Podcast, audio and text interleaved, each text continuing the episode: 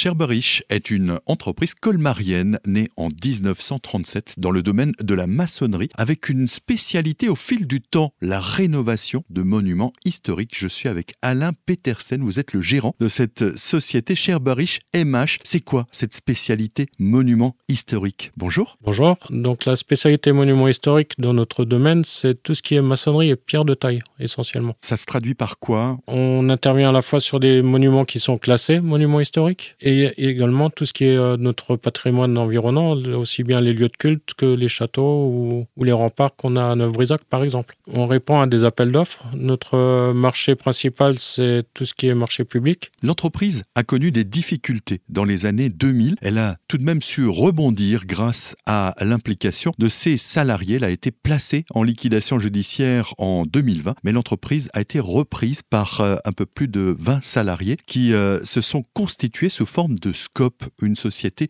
participative sur le champ de l'économie sociale et solidaire. Bah, suite au redressement judiciaire du 3 mars 2020, euh, on a décidé de se regrouper l'ensemble du secteur euh, du monument historique dans lequel j'étais chef du service à l'époque. On s'est réunis, puis on, on, avait une volonté de garder notre savoir-faire et notre maîtrise de la pierre euh, dans la région. Donc c'était notre moteur pour reprendre sous forme de scope et c'était l'ensemble des salariés qui se sont regroupés finalement pour ça. C'est une démarche qui peut s'avérer compliquée, mais vous avez bénéficié de nombreuses aides, des aides financières, des aides logistiques, dont la région Grand Est. Tout à fait. On a donc euh, bénéficié de tout ce qui est ACRE, donc c'est l'aide à la reprise euh, des entreprises. On a les ARS également. Euh, ensuite, la bourse d'émergence qui vient de la région à hauteur de 4 000 euros par personne, ce qui représentait pour l'ensemble du groupe 92 000 euros, ce qui n'est pas neutre. Et puis enfin, c'était la mise dans le tronc commun des primes de licenciement de chacun. Chacun a donc mis des deniers pour créer cette euh, entreprise, pas de dividendes reversés, euh, des bénéfices qui permettent de moderniser cet outil. Et puis, vous êtes en phase de recrutement aussi, vous avez besoin de nouveaux collaborateurs. C'est ça, on a besoin de nouveaux collaborateurs parce que dans les 23 personnes euh, de base, c'est une population vieillissante et pour lequel on a besoin de renouveler les gens parce que c'est un métier très très physique. Donc aujourd'hui, on recherche aussi bien des chefs de chantier, chefs d'équipe que des compagnons maçons. Notre porte est grande ouverte pour